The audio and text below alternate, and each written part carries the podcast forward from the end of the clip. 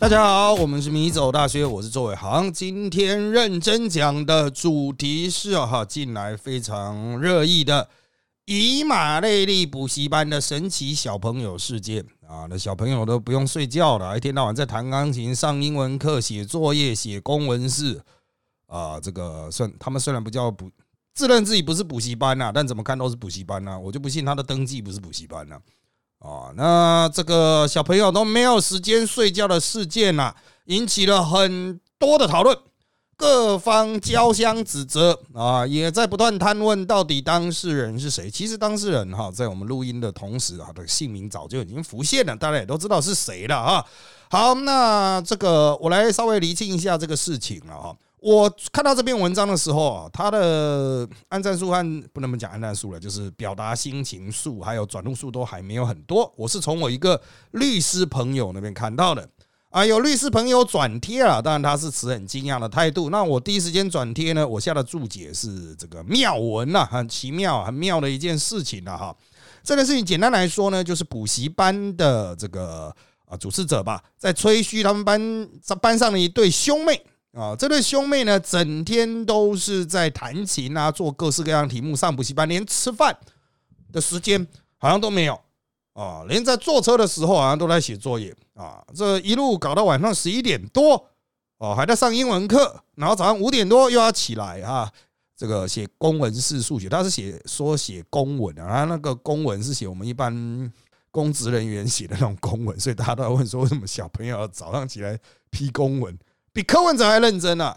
好，那这当然引起热议骂翻了哈。那这个当事人他的主播了啊，那很多人是他的同意啊，说不意外啊，这个人非常的自律。那当然有人认为就是啊，每个家庭都有他自己的想象啊哈。不过绝大多数的人，社会我觉得是社会贤达的人，其实都不是很认同。那一般百姓可能会觉得，哎。这个人家家里可以有这种强度，那就祝福他了哈。有一些一般百姓可能是这样认为了，但我所认识的社会贤达了哈啊，以及我的同才，我想我的同才应该绝大多数，就算不是社会贤达，也是属于社会的前面的几趴了哈。呃，就是大家都不太认同啊。那顶多讲点好话，就说个人有个人的路了哈。我觉得这已经是竭尽所能能够挤出的好话了。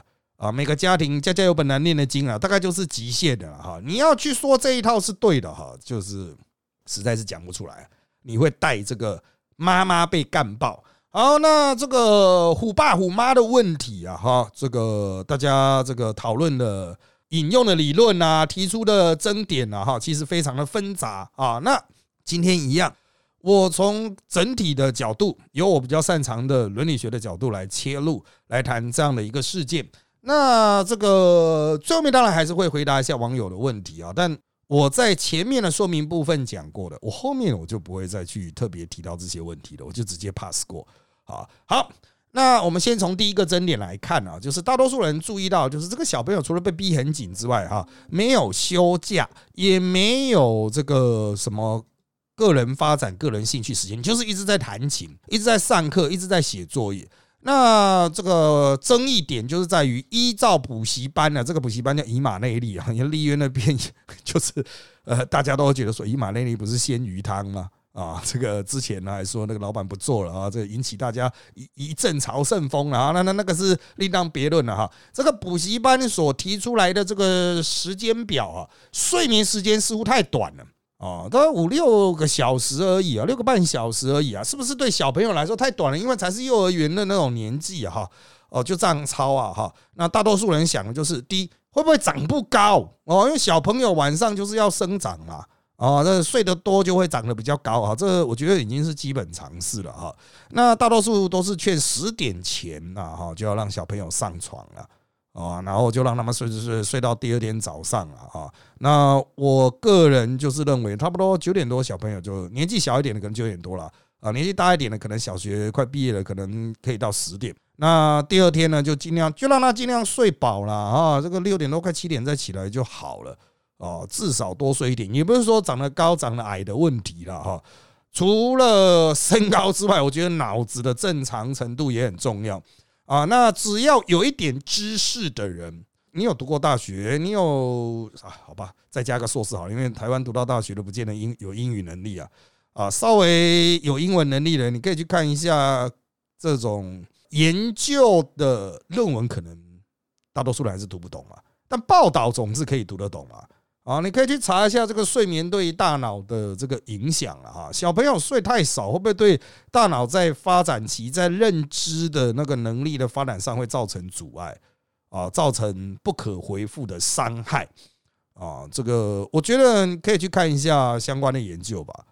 啊，那当然这个班表比较不合理的是哦，因为他的小朋友睡眠时间太短了，可是小朋友因为他的活动的那种强度哈啊，身体的代谢是比。大人要来的更活跃吧，啊，所以当小朋友想睡的时候，他有时候直接就睡着了。我们经常讲那种小小孩，就是吃饭吃到一半也会睡着嘛，啊，那他们那个小朋友幼儿园的这种年纪啊，那如果小孩想睡的时候，他父母难道把他叫醒在那边写作业吗？啊，叫醒在那边弹琴吗？所以当我看到这个表的时候，哈，就是我是很直觉的怀疑这不合，除了不合科学，如果真的照表执行的话，人会很快损耗。但是实质上，哈。我强烈怀疑啊，这个表是虎爸虎妈在对外吹嘘，啊，我们这个小孩子是照这套表执行了，哈，但实际上可能做不到。就像很多人定了每年的那个呃新年展望啊，或是定的这一周行程表，不要讲新年展望，一周行程表，哇，他定的满满的，结果实际执行乱七八糟啊，所以是不是有吹嘘的成分啊？那我觉得最夸张的，是连假日都在练琴。呃，我想有一点生理学知识都知道哈，就是为什么人类需要安排休息时间或者是假日呢？就是你需要让身体恢复，特别像练琴，它不只是脑力活动，它也牵涉到手指哦。那你有弹琴经验的人都知道，弹琴其实毕竟它是一个从古老以来的东西，它不见得非常合乎人体工学，特别对小朋友来说。所以哈，你这么长时间练练琴，一定会对你的肌肉骨骼。肌腱、关节等等造成冲击，你必须要让他有恢复期。即使是直棒选手，在春训期间都会安排休息日，让他的身体能够恢复。哦，重训你要恢复，让肌肉长出来，就是你要破坏，但是你要让有时间让它长出来嘛，它才会再次更强壮、啊。那人体不太可能在缺乏恢复期的状况下有具体的良性的发展。我已经尽量的使用一些中性用词了。哦，也就是说，你这么密集的每天都在集训，礼拜一到日全都是在集训高强，或者弹琴弹整天，怎么可能呢？大人都做不到了。哦，这个老手钢琴老手可能都做不到了。哦，他已经弹很久了，他的肌肉骨骼已经发育成那个样子，人可能都做不到了。哦，这不合科学。哦，要么就是执行一周人就爆炸，就像投手甲子园投手连续投一个礼拜，每天都投一一百多球，手一定会炸掉。那已经是高中生，那骨骼发育都已经齐了啊，相对比较齐了手还是会炸啊，所以这个我觉得这不不太合科学了哦。真的照表执行的话，早就炸掉了。那没有炸掉了，那一定练武奇葩啊！就算他真的撑过来，以某种死拖活赖的方式拖过去了，我觉得对于长远来看，也可能包括在肢体、在大脑都会有一些不可回复的伤害。啊，就像很多台湾以前的那些啊少棒选手啊，在国小的时候就每天投一百多球啊，甚至投了两三百球这样子哈，长大手都变畸形了啊，就是根本就不可能这个继续他的运动生涯啊。好，那当然了，有些人说，哎，小孩可能有相关天分啊，他就是钢琴奇才啦，哦，但是我就反问了，为什么这种训练方式可以发挥这种天分？有学理依据嘛？很多人说看伟人传记啦，哦，有这个伟人是这样子做了，真的吗？伟人传记写的就是真的。这个有读书的人应该会知道，应该去看学术论文。为什么应该去看学术论文或专著呢？因为那是经过同才交相审查，有一些比你更懂的人，他们会针对那篇文章的问题去提出质疑，然后论文的作者或专书的作者必须针对这个问题进行回应。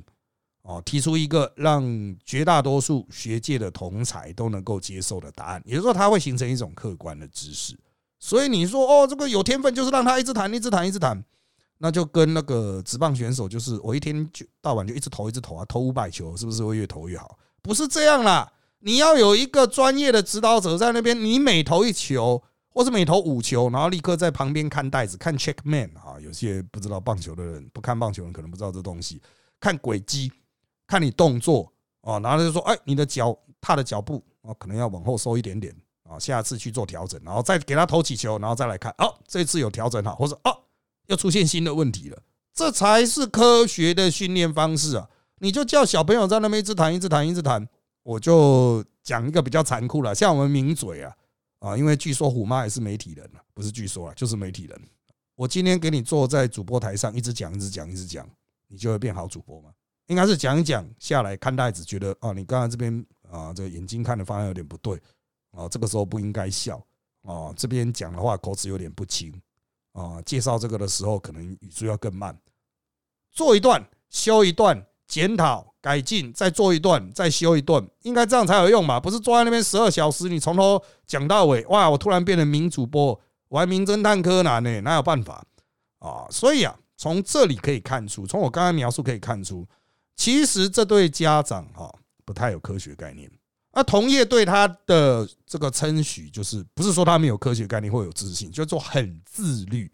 可是自律为什么是好事？Discipline 啊，为什么 self discipline 是？为什么是一件好事？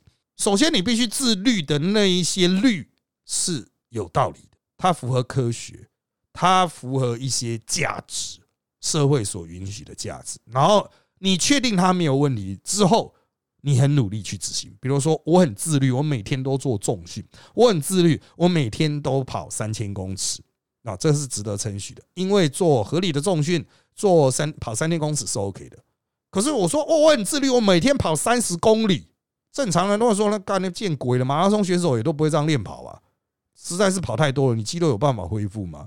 不代表是一件好事。自律是一个行为惯性哈，包括你的个人的意志，去让你有一个行为的持续性。但是必须持续的这件事情本身是好的，自律才是好的。否则我也可以说，妈的，我自律，每天规定自己要打手枪啊。啊妈的，打一年三百六十五天，全部都在打手枪，这样好吗？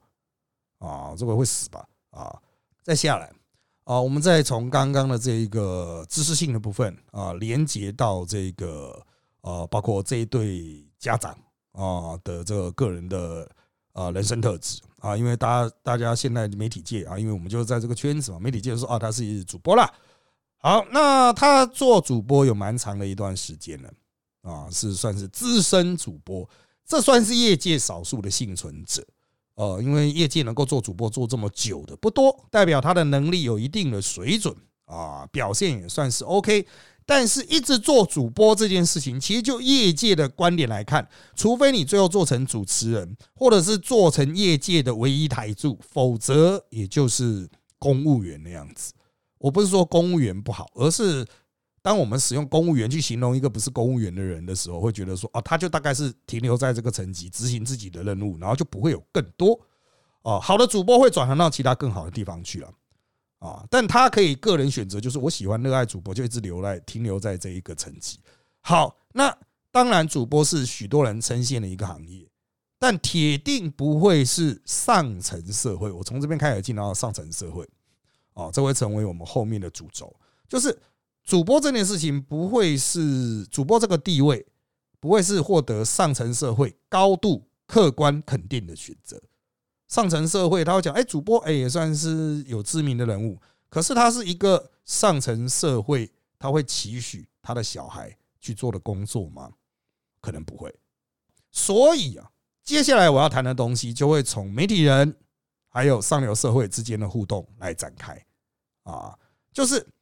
显然的，这对家长他们在心中在模拟虚拟一个上层的社会、上流社会的家庭，弹琴、讲英文、彬彬有礼、成绩好、高度自律，这是他们心中想象的那种上层社会。但上层社会真的是这个样子吗？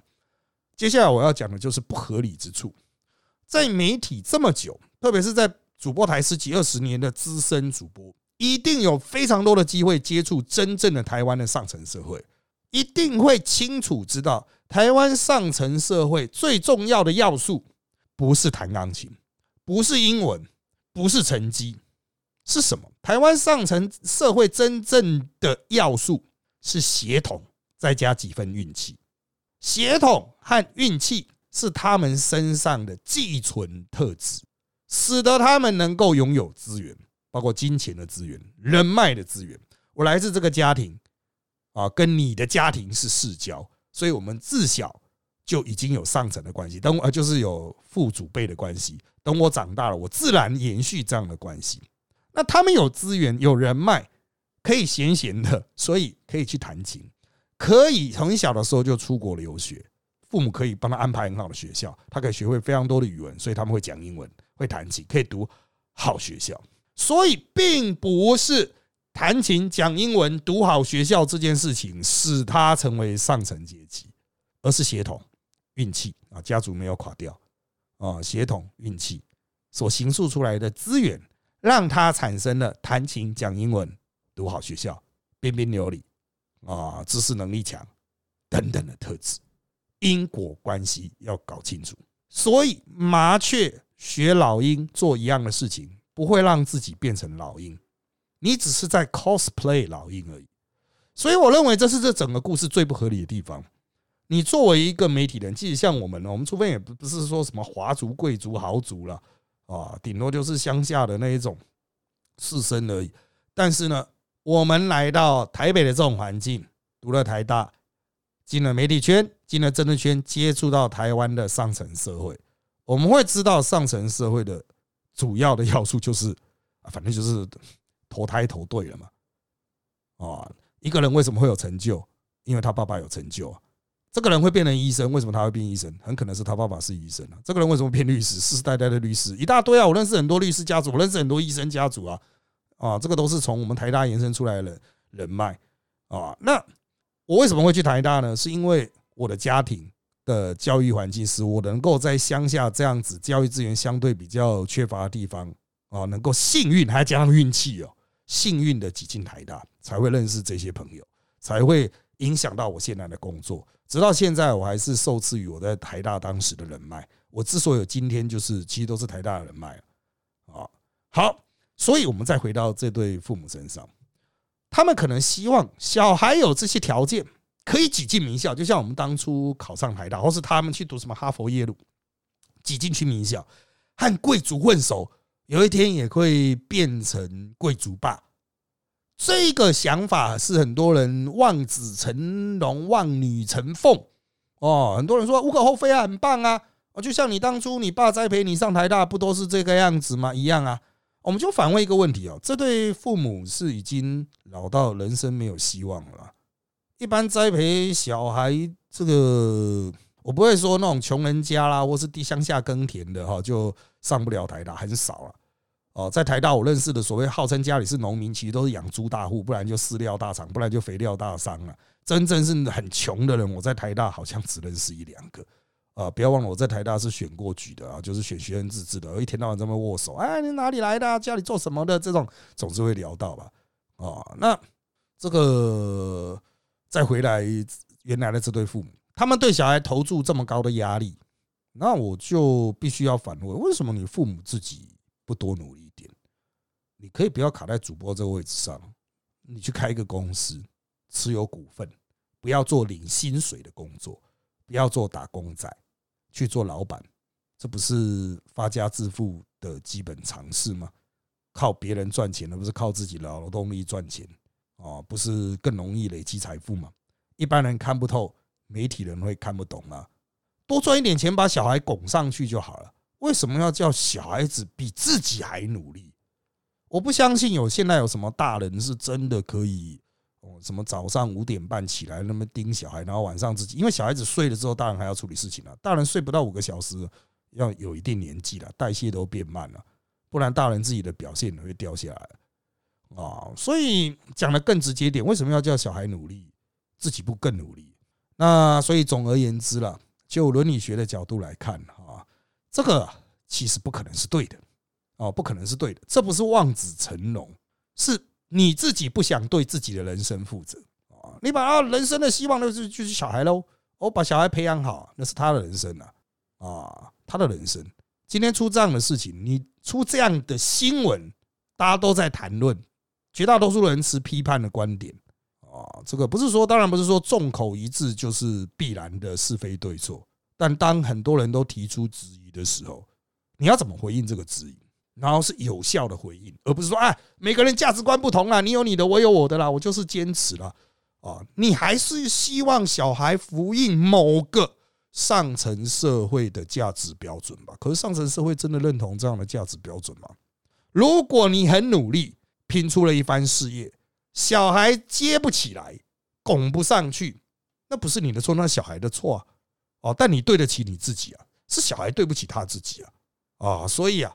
反过来讲啊，就是说啊，我对小孩有非常严苛要求，因为我曾经看过伟人传记了，我听过某某人是这样子了啊，因材施教总听过吧？啊，你的小孩是别人家的小孩吗？你的小孩真有这种天分吗？不断强调说这个小孩好像那个补习班什么以马内利，强调说什么去维也纳表演参加什么的，呃，这真的很了不起吗？我不知道啊，但显然。他已经违背一般客观的知识，你要强调这个人真的是绝世奇才哈，我只能说了，幸存者偏误。哦，这个幸存者偏差，你看到极少数的成功者，但是没有看到有更多的人可能因为想要操作同样的模式而失败的。啊，这就是为什么需要科学，而不是单纯的看到一个成功者就在那边模仿。我们需要科学客观的知识和数据啊，所以总结来讲，我认为啊，这就是叫小孩子 cosplay 成精英的虚华父母。就像你，你 cos 福利莲再怎么像，你也顶多是这个只配去找福利熊的凡人啊。为什么？因为你就不是精灵族，你是人族的。你再怎么 cos 福利莲，你还使不出魔法，你搞不好也不够瘦啊啊！所以，哎，真的哈，cosplay 啊。假日玩个一场就好了，回归现实吧。人类就是人类，人类是有人类的限制的。好的，接下来我们就来看问题的部分。好，第一个网友问题是：身边蛮多这样长大的朋友，很多都为精神疾病所苦，精神卫生在台湾怎么推动？啊，相关的问题是：科学研究小孩需要的睡眠比成人多，只让小孩睡不到八小时，算不算虐童？啊，在下面一题啊，小时候有多过劳，长大是否堕落翻转的可能性有多高？我们把这个三个题啊，不同网友的问题编成一个题组来回答啊。大家都提到啊，蛮多这样的朋友啦，或者是什么哈？呃，我有这样子的朋友哦，就是在台大你会听到很多这种悲惨的故事，在升学主义的时代，你会听到那种家长逼得很急的故事。当然有人不幸往生了啊，很早就离开了啊。那也有人是长大到某个时期就可能精神崩溃了哈，就再也没办法往前一步了。台大法律其实蛮多的，也就是台大法律出来，然后考不到律师，考不到国考，啊，就陷入很长期的这种负面循环里面。但是我觉得不能单一归因于父母的教育，哦，这个或是高压。哦，可能也跟台湾的教育考试制度，也就是大的社会的格局有关系。这也是为什么我们需要教改多元了？多元发展。你把所有人都卡在单一的路上，那最后不断淘汰那些被淘汰的人怎么办？就像过去的联考时代，很多人说，你看陈水扁平农出身呢，哇，那台大法律时代的考到律师，哇，最后做到总统。那我就反问你哦，陈水扁班上，他陈水扁从小都班上第一名了，那他第二名呢？第三名呢？人呢？哦，你说这个制度很成功的，让陈水扁爬上来，其他人第二名、第三名的，第二名跟第三名会输他很多吗？如果我印象没错的话，他班上其他的同学啊，在他选总统还是选什么的时候，有出来做广告啊？我印象没错，都还在他关田老家耕田。我不是说耕田不好，现在耕田 有田也是一方之霸哦，产业很多啊，但是就是不同的发展轴线嘛。哦，那是一个整体社会体制的问题啊。那我们现在是多元入学，展现各种能力发展、适性发展的方向向度也很多。那原则上就是希望每个人的特质都不同，希望每个人都可以彻底呃，就是找就找到能够发挥自己的空间啊。他不见得找得到了哈。那至于这个第一个网友就是问的延伸问题是精神卫生在台湾怎么推动？我们认为非常困难。我们在征收政治圈也深受其扰。因为台湾在这个精神卫生的部分的投入资源一直很少，以至于所有台湾有精神问题的人都跑来政治圈。我们政治圈就是全台湾最大精神服务中心，一天到晚都有精神障碍、精神困扰的人打进来服务处。哦，我们都还甚至要专门请一个人在陪他们聊天。哦，所以这个希望政治人物啊，苦民所苦，赶快提升精神医疗相关的资源。啊。那至于让小朋友睡这么少，算不算虐童啊？因为这牵涉到法律啊，因为虐童是一个法律上的规范，我不知道实际执法的标准如何，通报的原则如何，但我相信应该会有好事人去检举了哈。哦，好像也真的有人去检举，但是他们报回来的资讯是说，哦，目前看来没什么太大的问题哦，所以他并不是单纯就是拉一条线说这个以上算虐童，这个以以下就是不算啊。我觉得还需要持续的观察，但睡很少这件事情本身反科学啊，哦，本身反科学哦，就是人人体投不到球速，投不到两百公里，时速两百公里不可能哦，你要投成这样，手一定爆掉。哦，一定炸！你加装外骨骼哦，才有可能了。但加装外骨骼可能对你真实的骨骼啊，这个这个会有伤害啊。好，那至于小时候有多过劳，长大是否堕落翻转的可能性有多高？这种研究是基本上是做不太出来的，因为它牵涉到一些呃，研究伦理上的问题。在过往研究伦理呃还不发展不是很健全的时代，我们会针对小朋友做实验，做长期的观察实验。啊，但是随着他成长过程进来的变数越来越多嘛，就过劳啦，或者社会压力啦、家庭财富啊，嗯，他会这些要素哈会一直进来嘛，会去影响到你这个实验，或是影响到你这个观察的那种，就各种因素的可靠性啊。这个有研究概念的人应该都会懂了哈，就有量化研究概念就会知道说，哇，随着时间拉长，就算你的呃 sample 很多哈，可是。就是加进来的变音真的太多，又没办法控制，你不可能去控制嘛，把这些小孩子就是关在特定的环境嘛，哦，不可能啊，这就违反研究伦理了嘛，啊，所以嗯，没办法，没办法做。那下面一题，从外显结果观察，发现小孩子也心甘情愿并乐在其中的话，旁人的评论是不是就完全没有必要，甚至有道德伦理上的疑虑呢？哦，我认为这个也是太过简化问题了。什么叫做观察小孩子也心甘情愿并乐在其中？那你今天去非洲看到一个做鞋子的工厂，有小朋友每天在那边工作十六小时，他很高兴啊，哈，自己在那边跟小朋友一起笑，然后在那边拼命的盯你的 Nike 球鞋，这样假设了哈，因为以前 Nike 被人家电过这一点了，叫非洲童工做，怎么办？你觉得，哎，小朋友心甘情愿呢？这些小黑人哦，心甘情愿呢？OK 吗？那为什么不是你小孩在那边做？那一定会有一些客观的标准嘛？你会觉得说这不人道？为什么不人道？哎，十六小时哎，小朋友，小朋友不是应该在读书吗？他如果不读书，他真的做到六十岁都还在做同样的工作啊？他读书了啊，也许他可以成为音乐家，在那边弹钢琴；，也许可以成为翻译，可以在那边帮助他们的主语和英文做翻译，不是吗？同样的哈，呃，我们会预设说，啊，小朋友在那边心甘情愿啊，弹钢琴很棒。那我今天想象一个哈，有一个父母哈。他叫小朋友在那边跑马拉松，每天跑八小时。哦，小朋友这个天分啊，他也喜欢跑啊。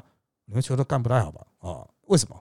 因为跑马拉松这件事情哦，培养小朋友跑马拉松这件事情不是台湾的主流。弹钢琴是主流，但跑马拉松不是。哦，那小朋友当然了，如果要讲说发展的话，有个小朋友哇，每天加入打电动八小时，我想很多父母还是不能接受吧。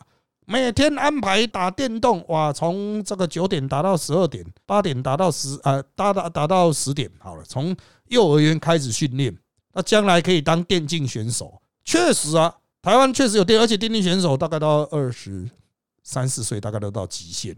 好，我们思考这个问题：台湾在电竞选手的这种国际赛的表现，应该不会输给钢琴太多吧？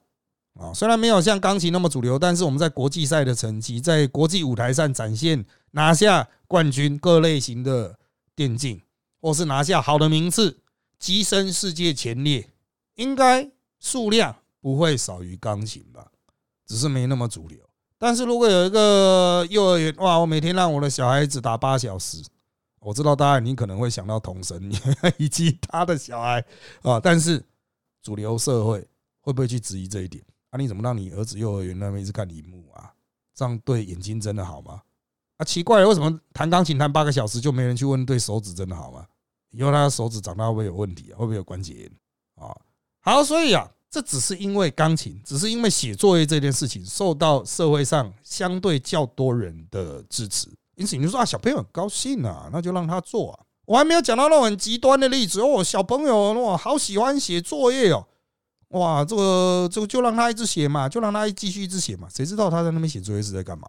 小朋友喜欢去补习班呢，就让他去嘛，啊，就让他他就喜欢在补习班那一天八小时在那边写作业很开心呢。真的吗？他到底是为什么去补习班啊？在那边写作业到底是在干嘛？我们我小的时候去一个补习班，那他之所以去那边补习，是因为可以打桌球。啊，老师一下课时间，所有人都冲去桌球场上面打桌球啊！啊，这个到底动力是什么？心甘情愿是什么？小朋友有没有办法判断自己的行为所造成的结果？他的乐趣是短期的，还是像大人会比较复杂？不是说长期了，就比较复杂，会有短期、中期、长期，会有直觉的肉体的快感。或者是精神上的满足，因为这是一个明显的发展阶段啊，价值啊，或者是那种行为以及其结果所带来的满足，就是我们会强调，包括我们刚才前面提到的自律，都是自律这件事情为什么会是正面？因为有些人会透过自律去产生满足，每天在那边跑步，每天那边做重训非常痛苦，可是他透过这种自律的行动，提升了自己，就觉得自己很了不起，他会产生一种自爽感啊。那我没有说这是对或是错。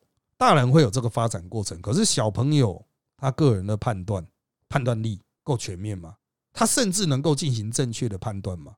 不就有一些社会案件，就是哦，小朋友就很喜欢去上学，后来才发现哦，老师会舔我奶头，哦，好爽，所以小朋友心甘情愿乐在其中。你要让这种事情持续发生吗？啊，这个没那么简单了哈，伦理学没那么简单啊。好，下面一题啊，这个。这么多年来的教改到底成效如何啊？实验教育蓬勃，台湾教育两极化，虎妈有之，野放有之，教育还能翻转阶级？呃，教育它是我们其实客观来讲，哈，考量过很多呃这个社会平权的方式里面，大概是最有效的一种。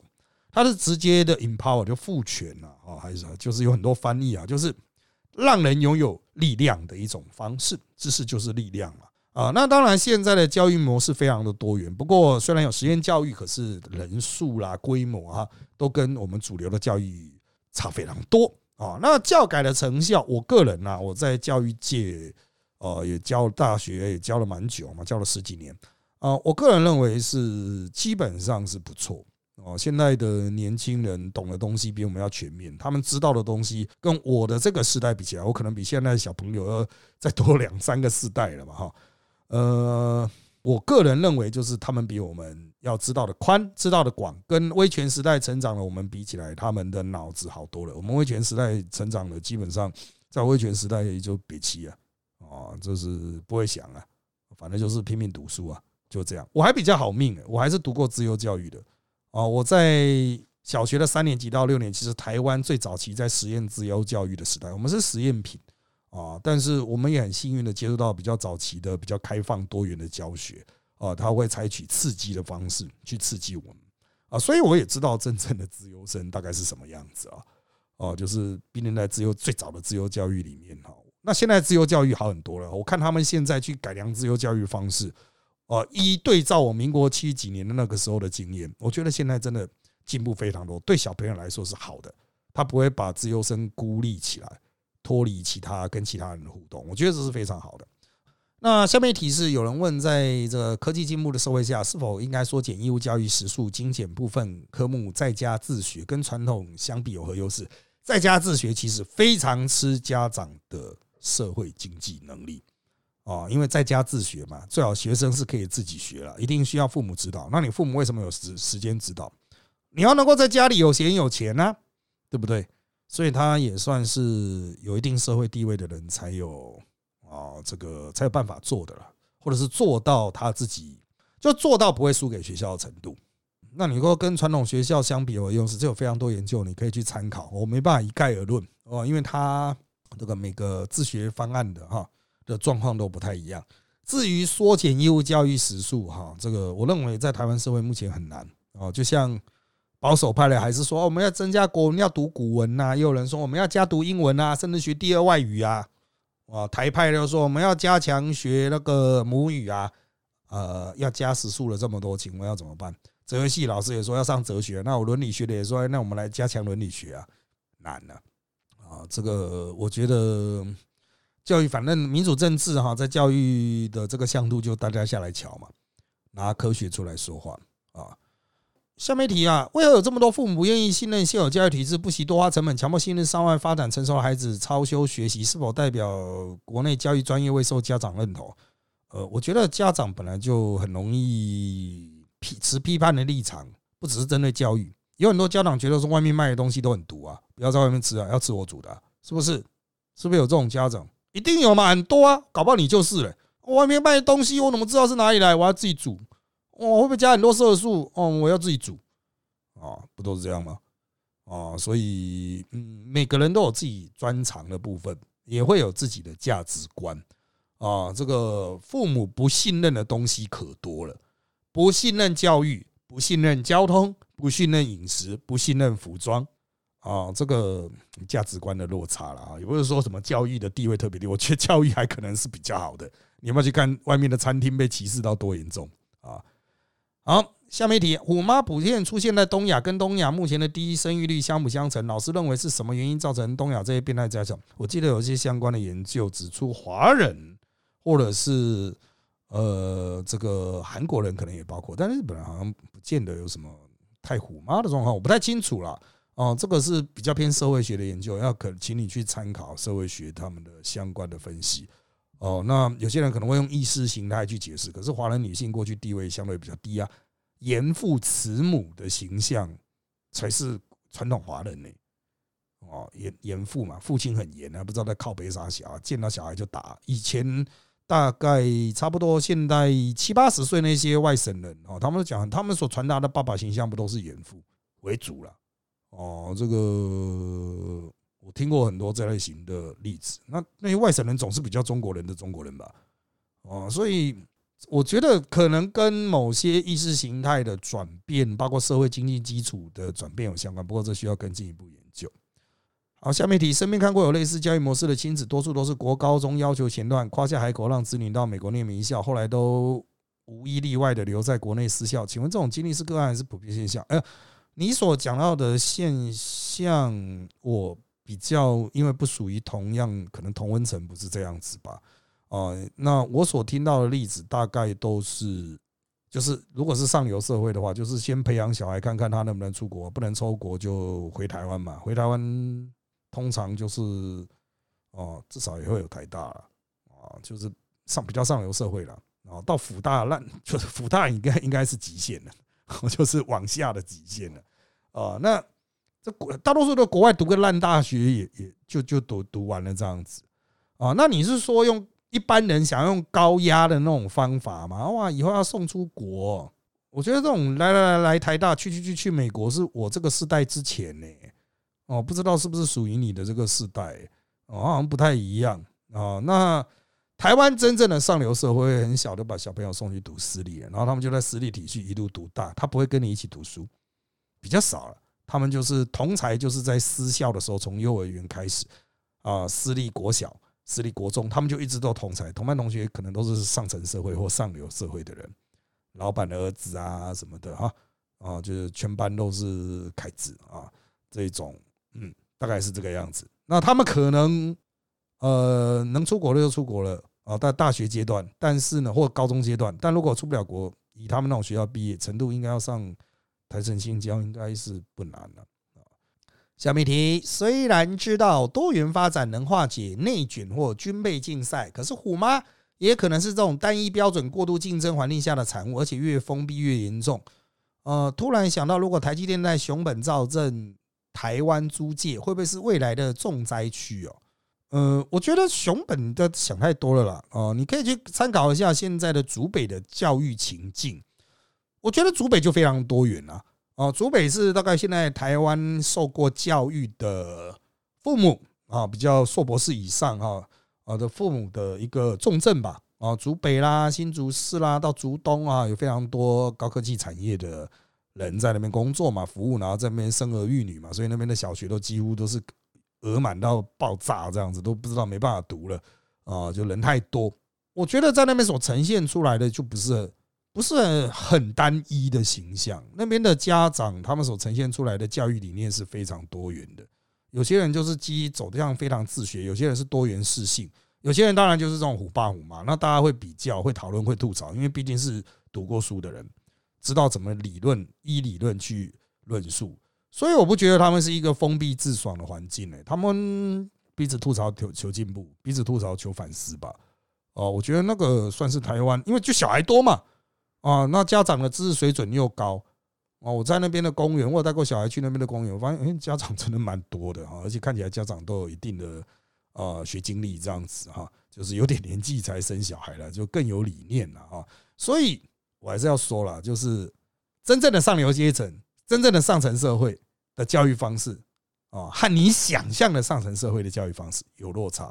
真正的高科技人才的教育教育下一代的方式，和你想象的高科技人才教育下一代的方式可能有落差啊。就是有些人希望望子成龙啊，你就去想象人家是怎么教育小孩的哦，而不是真的参考别人的啊，就可能会造成现代的很多的这种错谬了哈。好，下面的听过的虎妈很多都让小孩学音乐，背后观念是哪里来？是为了面子，表现孩子有才华，或是学音乐能够开发脑袋潜能啊？啊，学音乐我个人是学不起来，但我小孩有学，但也就是轻轻松松啊，这个想弹再弹这一种啊，就是可能就是有一技之长，就像哎要不要打棒球啊，啊要不要跳绳啊，要不要画画？哦，就多元适性发展，什么东西都摸个两下这样子了。但是如果是很狂热的在那边弹哦，就看那个小朋友本身真的有没有那种 sense 哦，就是有没有那种天赋。就像你很喜欢打棒球，可是你可能天分就是一辈子练不起来了。哦，像我们从很很小的时候，我们就有接触到首屈一指的球员，跟他们同场竞技过，我们就知道我感的落差，天分落差不是开玩笑的。很小的时候就认清了现实。你跟世界的差距有多大啊？同样的，在我们这一个行业吧，我们媒体行业，呃，我们也会看出来，有些人有天分啊，他只要一上台就是闪闪发光，他只要一在镜头前就是啊，那种就是完全一百趴释放那种感觉，那是有天分的人。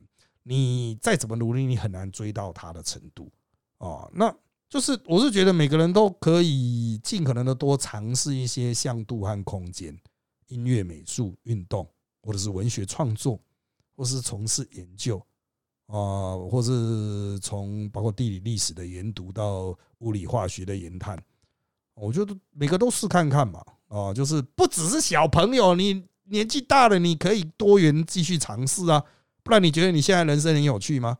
哦，那如果你人生很无趣，那干那么走错路了嘛？哦，所以你不应该多元尝试吗？你现在可以去学弹钢琴了。你想说他妈的，这小孩子五岁都可以每天弹琴弹成这样，干那我也来弹看看，搞不好你就接下来成为哇的 pen piano 的他妈的超级对手，对不对？哦，所以这个教育这种事情，很多人都锁定在小时候了啊。可是人类哈，之所以会区别成小学、中学、大学、幼儿园，那都是人为的区分啊。人是一个发展性、持续发展的存在。啊，就是发展，当然可能发展往好的方向发展，也可能持续的老化，那也是另外一种发展嘛。啊，那呃，我觉得多元不只对小朋友，对大人也是很重要的。啊，小朋友就让他尽量的多尝试，趁年轻人尝试的时候多尝试，在父母能够确保其安全、提供其资源的方式状况下多尝尝试。当然不代表你老了，你大了，你有小孩了，你就不用尝试，你就不用开发潜能。你也要去开发你的潜能啊，对不对？不然不就僵化了吗？变成了坚持自己的这一套一定是对的家长了吗？好，那我们今天因为时间关系就到这边，下个礼拜再见，啵啵。